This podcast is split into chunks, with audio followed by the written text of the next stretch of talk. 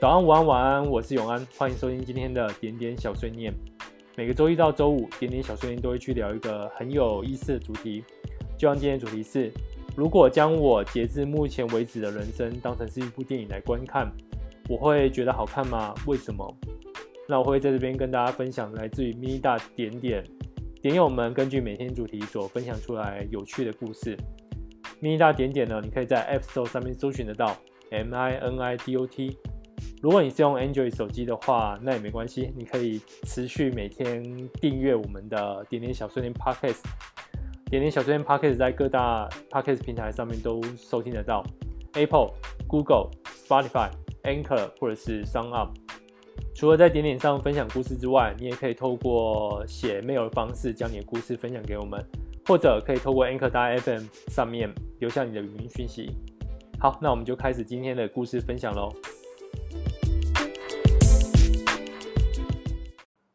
今天呢，来跟大家聊电影。那这个电影比较特别，主角是自己。我们今天聊的主题是：如果将我截至目前为止的人生当成一部电影来观看，我会觉得好看吗？为什么？哎，我的话，如果是用那个半泽直树日剧的拍摄手法，你会发现我的脸其实充满了悲伤，应该说有点有点怒气在里面，因为我我的脸如果不做任何表情的状况之下，呃，你会觉得我好像就是常常是忧郁，而且有一点愤怒。因为我我记得我第一份工作的时候，哦、呃，第一个月我主管找我去聊，就是聊这个月的一个他的一个感想，我哪边做的不错，哪边可以改进。呃，他有跟我说，就是希望我可以开心一点。当时我就有点丈二金刚摸不着头脑，因为就是。觉得我也是很正常的在生活，很正常的在跟大家合作这样子。那后来大概知道，就是说，如果我啊、在认真的时候啊、没什么表情的时候，在旁人看看我起来是一个比较凶，而且常常就是皱着眉头。那说到这个表情啊，其实我就有点羡慕那个堺雅人。为什么？因为其实他被称为是可以用笑容来表达不同的情绪。那甚至在演某一次电影的时候，还被导演一直啊、念说，你为什么从头到尾都在笑？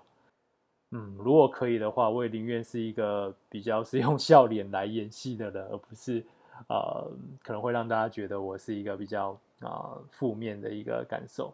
那不过还好，如果今天呢，你把那个用另外的角度来看我的电影，这个角度可能是从电梯往我住处门口看的话。你会看到一个呃小肚微凸啊，穿着一个内裤，对着你摇啊晃的一个清新小叔。那你可能会被他娱乐到，因为他这么做呢，其实只是希望你今天都有个好心情，可以过得不错。所以其实我的人生电影啊，就看你是选择用什么角度去看它吧。好，那我们就来看看各个点有的电影好了。嗯，第一位他的分享是这样子。是非常的精彩，但我情愿没有那么精彩，因为往往那些精彩伴随着更大的悲伤。打个比喻，人们总喜欢看着平民大翻身的故事，也很自然带入自己，期望有天能够像他们一样，翻身的结果是美好的。但在翻身之前的痛苦，甚至是那些始终未翻身的人，他们的悲伤可曾被人看见过？我也只是愿意比别人更努力一点的人而已。并不是什么特别厉害的人，至少我不愿意轻易的屈服现状。但可以的话，我希望人生中可以不要有那么多的大起大落，逼迫着我们去选择克服或是接受。我我特别特别对中间第二段他提到的那个翻身的、这个桥段特别有感受。呃，在我们在做 mini 大之前，啊、有一次啊，就是我们在讨论那那时候是。真的是蛮蛮沮丧的。可是我们讨论就聊个主题，就说如果现在是演一部电影的话，是不是到了那个这个时间点是啊、剧情的三分之二左右，接下来呢，我们就可以可能在坐某个通勤电车上啊、身旁刚好是肯德基爷爷，就被发现我们做的产品好棒，我们做的 app 好棒。呃，正是他年轻的时候想做但是没有完成的事情。这时候他有了一些啊资源可以给我们，让我们去完替他完成他的梦想啊。所以我们接下来就是有了这些资源之后呢，就可以迈向皆大欢喜的结局了。那当然从来没有发生过，呃，的确就是好，我们在电影中看到这些故事啊，通常都是那个百分之一啊，到最后是可以鼓励大家、可以激励大家，故事才会被写出来啊。事实上，剩下的百分之九十九，大部分都是即使做了很多很多的挣扎，做了很多努力，不过也就不过如此的电影而已。但这样反过来说，其实也没什么大不了了。反正你也不是唯一一个受到如此苦难的人。好，那我们再看下一个点友的分享。他说，记忆中多数我觉得好看的电影，常被朋友当作是反指标，或是戏称冷门专业户。的确，踩雷的次数在寥寥可数的观影经验占了大多比例，可能跟我不爬评价有关。但因此有很多好喜欢，但向朋友分享都没人看过，像我独自拥有的满足感，好像我就是喜欢那种有一点沉闷，但总有几个画面会这样一直记得，那个演员的神情，用什么语调吐出一口气，反复的去想一个镜头想表达的，我感受的，我人生的这部电影说有趣，一定有很多耐人寻味的小品，有很多欢笑片段，想。好好看当时的我是怎么样，身旁的人笑的模样是否像记忆一样？是什么样的演员用什么样的表情去说每句台词？这一次，我终于知道角色里心里的想法，看到真实表现出的模样，一定会令我百感交集。大学时曾经跟朋友说过这样的笑话：真希望空中有像哈利波特的金探子一样的摄影机，可以把一切都拍成纪录片。比起记录，我更好奇我的样子是什么样。的确是一个冷门的电影，好像也只有我会喜欢，也只有属于我的电影。目前想到三部喜欢的电影：《铁娘子》、《Jojo Rabbit》、《杀不了的他，死不了的他》。那个，其实我觉得那个金汉子这个摄影机可能快了，因为呃，现在那个无人机的技术其实已经非常成熟了，嗯。有适当的那个感应的一个设备的话，我相信应该这样的设备会很快就出来。而且我我特别觉得这样的设备，像《哈利波特金探子》这样的摄影机，用在那个真人实境秀，应该会非常的精彩。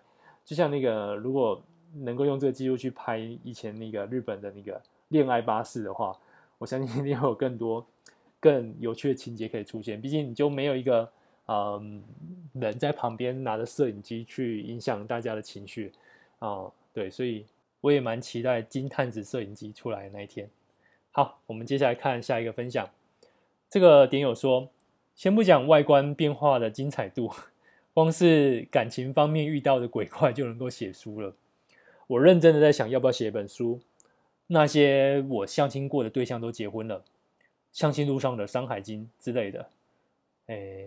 我对《山海经》特别有兴趣啊，因为我是那个呃小时候是玩那个轩辕剑系列长大的，呃轩辕剑系列里面的那个遇到那些敌人啊，那些啊、坏人都是那个《山海经》里面的怪兽，呃尤其我对于那个刑天，就是那个没有头拿着个盾牌跟拿个斧头这样子晃呀晃的那个角色特别的特别的有兴趣，因为嗯。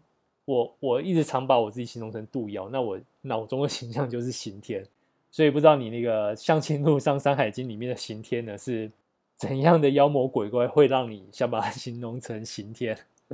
再跟我们说。好，那我们再来看下一个点友的分享。他说，昨天 N 年前的劈腿对象，不知道第几次突然私讯，以前的事你记得多少？之前我都认真的转移话题。聊朋友该聊的，不带任何暗示，但在那个 moment，我自然而然感觉到可以正面回应了，我就说了几个片段回忆，并且怕对方情绪爆掉，我半开玩笑半认真的说，没事，就当做我在帮别人调教恋人就可以了。若把昨日浓缩成一部微电影，呛辣的程度对我来说有点烈。当你一眼看穿我灵魂的那刻，我和你相似吧。嗯，灵魂躁动着，能够遇到实力相当的人不容易。不过，我更提醒自己，类似的剧情看了那么多遍，明知走不到 ending，两败俱伤事小。但这次的破坏力不同于以往那样的小清新，这种叫好不叫座话剧还要继续演吗？咔，很好，再来一个镜头。因你而有开心和笑闹，如果画成笔触，那些情绪会成为太阳，而时间的河流里承载着不放肆的温柔。最后想留下的回忆，见好就收，哪怕仅有一天而已。结束，收工。每天那句晚安好梦。我留在这了，嗯，也跟你说声晚安，希望今晚不要噩梦。接下来这位点友写的相当有意思啊，他把很多电影都串了起来。我分享他最后面几段，他说：“假如你试图指导自己的演出，真情诠释每个画面，那你所演的任何一幕精彩都值得被加冕。你的故事终究有人会欣赏，如同文人韬光养晦，韵读长珠。”只为等待千里马的伯乐出现。假如你觉得人生是部烂片，或许你应该知道，James Franco 将 Tommy Wiseau 的房间翻拍成一部喜剧。他仔细临摹经典片段，重现惨不忍睹的拍片过程。谁能想到这部好莱坞史上烂片，意外的使大灾难家卖座。片子烂到超凡入圣，仍然保持对电影的信仰。这是 Tommy Wiseau 虽然无法将梦想完美复制，但它引起的百般现象与轰动，何尝不是一种另类的成功呢？希望你同样也被逗乐了。This is my movie and this is my life。剧本再好，团队阵容再强，有时还是得承认时间在电影里的重要性。现在不好，不代表以后不好。人生电影的拍摄过程充满荆棘，你可能在错误的时间拍摄了不喜欢的画面。你可以在另外的时刻补拍，照样可以拥有良好的结局。这是电影人口中神奇的 Magic Hour。天空色彩呈现的光线，既是早晨，也是傍晚。只要灵活应用，早晚可以创造出好片。正题：好看不好看不重要，但愿你被你自己的电影给逗乐了。嗯，好，我现在开始，我要努力的去找出我自己电影有趣之处。希望。哪一天可以让自己娱乐到自己？OK，我们来看下一个点友的分享：不疯魔不成活，演的在演的是小豆子，是陈蝶衣还是虞姬？是同志，是现实还是幻想与期待？同时并存的，若能让蝶衣抱着小豆子遇见虞姬，那便是完美的电影结局；若能让自己抱着赤子之心达成期待的梦想，那便是完美的人生结局。换个时间轴来看，我还在梨园学唱戏，小尼姑年方二八，正青春，被师傅削去了头发。《霸王别姬》，嗯，如果大家还没看过这部电影的话，强烈推荐可以去看，因为这部电影里面讲了太多的东西在里面了，所以不管你用什么角度看，你都可以在这部电影里面挖到你想要看的层面。那我第一次看《霸王别姬》，应该是在我开始到大学图书馆借 DVD 看看电影这个习惯的，大概是半年之后开始就看国语电影，因为我在那之前啊，就比较像正常的嗯大学生，因为毕竟身旁讨论的那时候都是好莱坞电影，也是院线片。那因为我有一点就是算。洁癖嘛？就是那时候大家都在 FTP 里面就抓很多电影可以看，可是我我我就想到说，那我既然看电影是一个电影制作是一个非常辛苦的事情，那为了尊重拍电影这些人的辛苦啊，所以我的那个电影都是在嗯学校图书馆地下室的那个视听中心看的，因为其实那个那个视听中心也是当时非常非常棒的视听中心，因为几乎所有不管怎样类型的。那电影的 DVD 都找得到，而且还有那个 LD。那嗯，我一开始也是看了很多好莱坞片，可是看了久之后，总觉得少了点什么，所以后来就开始去看国语片。那不管是那个李安的《饮食男女》、《喜宴》、《推手》，或者是像《大红灯笼高高挂》呃，以及《霸王别姬》，嗯，就在那个时期开始去看。那其实。看《霸王别姬》是一个难以言喻的体验，就是当时我我我不知道怎么形容那时候气氛，因为毕竟他还挂着一个同性恋题材的成分在里面。嗯，我不知道为什么被这样子宣传。事实上我，我我觉得如果被标上这个标签，尤其在那个时候，我觉得其实有点太过了，就是会让你对这部电影有一点奇怪的想象在里面。那对我来说，它就是看了一部呃戏剧中的戏剧的戏剧。呃，怎么这么说呢？事实上，我觉得在看完整部电影，你会发现。啊，里面的演员，演员演的戏，戏里面想呈现的事情，都是整个戏在推回到现实中世界当中，又是另外一个戏。所以，我说那时候一看完，就好想找个人讨论也看过这部戏的人。不过，嗯，那时候真的是比较少，而且我那时候可能会有一点很难去跟大家解释为什么这部片好看。其实我我推了一下是推不动，没办法，我我身旁的。至少那个时候的我们，并不是热衷于看这样类型的电影的人。那我到现在还是非常推荐这部电影，有机会大家可以去看一看《霸王别姬》。好，那下一个也是我很喜欢的电影。嗯，他说他的人生电影像《楚门世界》，好看吗？以我主观的评论，一定好看。有丰富的童年，轰轰烈烈的爱情故事，职场上尔虞我诈的斗争。虽然略比《后宫甄嬛传》少了一些激烈的心机外，至少还是一部有趣的电影吧。这个题目让我想到了《楚门世界》。楚门逃出了这个庞大的摄影棚，好奇的我想象后来楚门怎么了，而我是否也能逃出这庞大的摄影棚，过着自己想要的生活，离开那些规律安排好的选择，好好演完这部无法 NG 的电影，让自己选择有意义。在落幕的时候，不会辜负身为主角的自己，燃烧自己，照亮别人。啊、因为这部就聊到那个《The Truman Show》呃，不知道大家有没有联想到点点小碎念的 Greetings，就是那个早安、午安、晚安，我是永安。这一段招呼其实是我致敬楚门的世界，因为主角每次出门的时候都会有一个招牌的早安，他是这样说：Good morning。And in case I don't see it, good afternoon, good evening, and good night。早安哦，怕之后看不到你，同时跟你说午安、晚安。那这个台词也是，嗯，楚门最后离开那个摄影棚，他最后就把后面那一段就讲出来。啊、嗯，我我当时实在是很爱很爱这部电影，也为金凯瑞非常的打抱不平，因为我我认为是他所有电影里面最有机会可以让他得奖的。可是那一年可能真的，那一年的那个奥斯卡奖也竞争蛮激烈的，所以他那一年只有得了金球奖的最佳喜剧男主角。那那个奥斯卡那边的话，连提名都没有。那当时就有一个讨论说，因为奥斯卡其实不太喜欢喜剧演员，嗯，就像那个 Tom Hanks 也是花了很多时间扭转他喜剧演员的形象。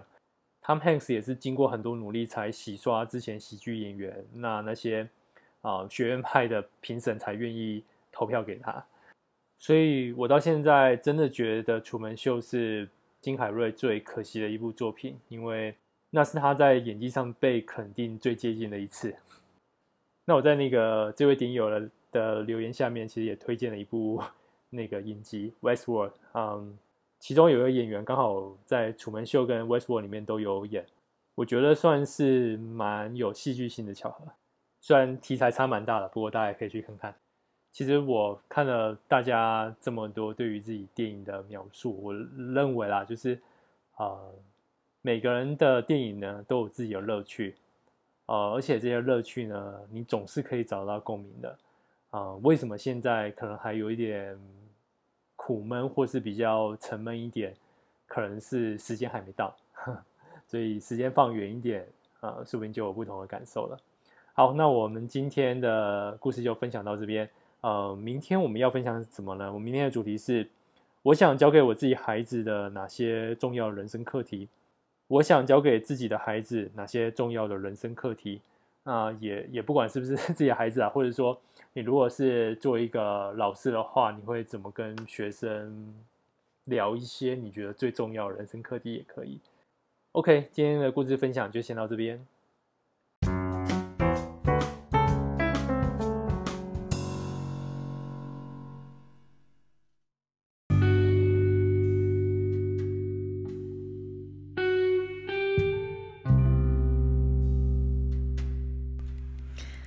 嗨，大家好，我是东岸。原本想保持一点神秘感，但是因为跟乔治打赌输了，所以就来跟大家打声招呼，然后想邀请大家一起成为点点里面的星星人，让点点可以一直持续下去。至于想要了解什么是星星人，那我们就请安大大在节目的尾声替大家说明喽。晚安。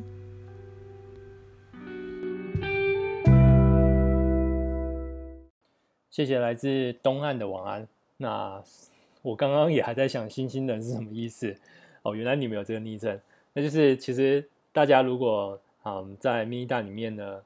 呃，有订阅 Minida Premium 的话呢，就在你的标志里面就有一个星星的标志，呃，大概就是这个意思。嗯，大家可以 视自己情况订阅就好，或者是说另外一种方式啊，就是也帮我们多多宣传一下点点小睡眠 Podcast，因为这也是另外一种可以帮到我们的一个方法。还是再次谢谢来自东岸的晚安，以及让我有机会解释一下星星人是什么。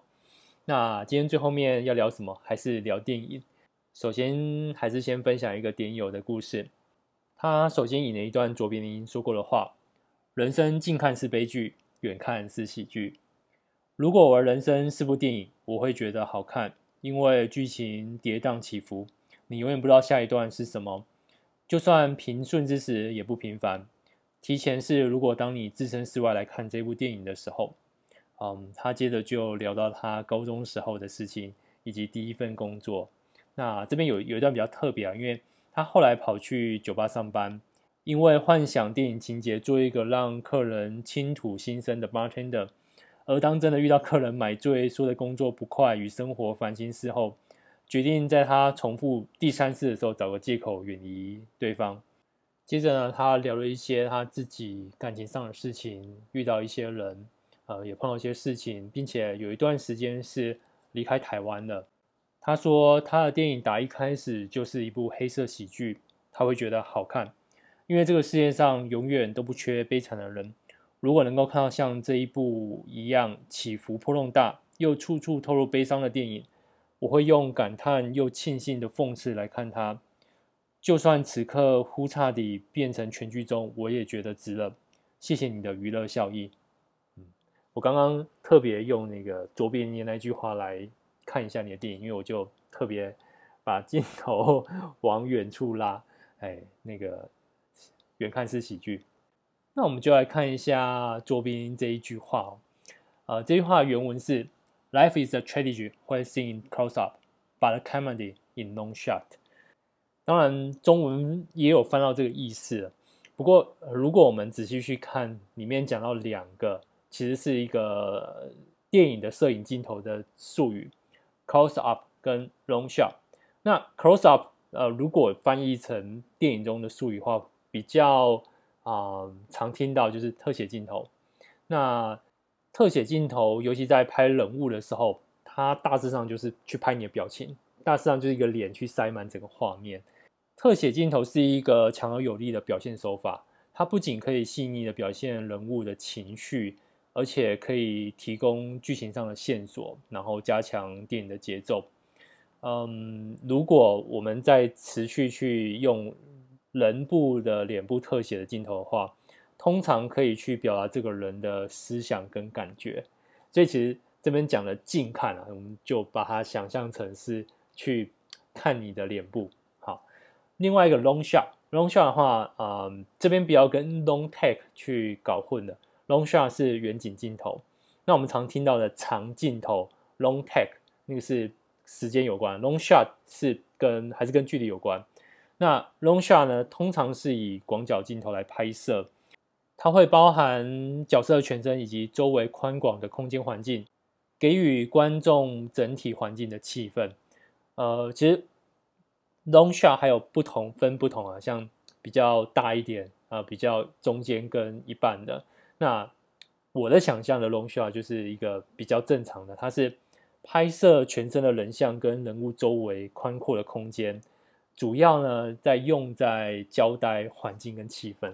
所以你可以想象 long shot 就是拍一个主角，嗯，他大概占一幕，我想我的想象可能是占一幕的大概嗯二分之一左右，那剩下二分之一的高度的空间是留给其他环境。那因为你你往拉了，所以你旁边的那个广度也会。就更多的环境在外面，那所以这一句话从卓别林口中说出来，一定会有他对电影的了解的这个双关在里面。那不知道大家有没有发现啊？我今天刻意用这种方式去描述我的人生电影，我一直还蛮喜欢这句话的。不过我发现我之前都对他误解了，因为我当时是用时间做维度，我我的想象是啊，时间越短去看人生的时候。你会觉得是场悲剧。一旦你把时间拉长了，嗯，你的人生可能看一看也觉得挺有意思的，嗯，可能我的角度就是从那个时间轴的远近来看吧。对，所以我们今天刻意的、特意的去查一下它的原文，才发现原来有这个双关的意思在里面。我觉得很有意思，分享给大家。好，那我们今天的 点点小碎念就到这边，也希望大家都有一个好梦，晚安。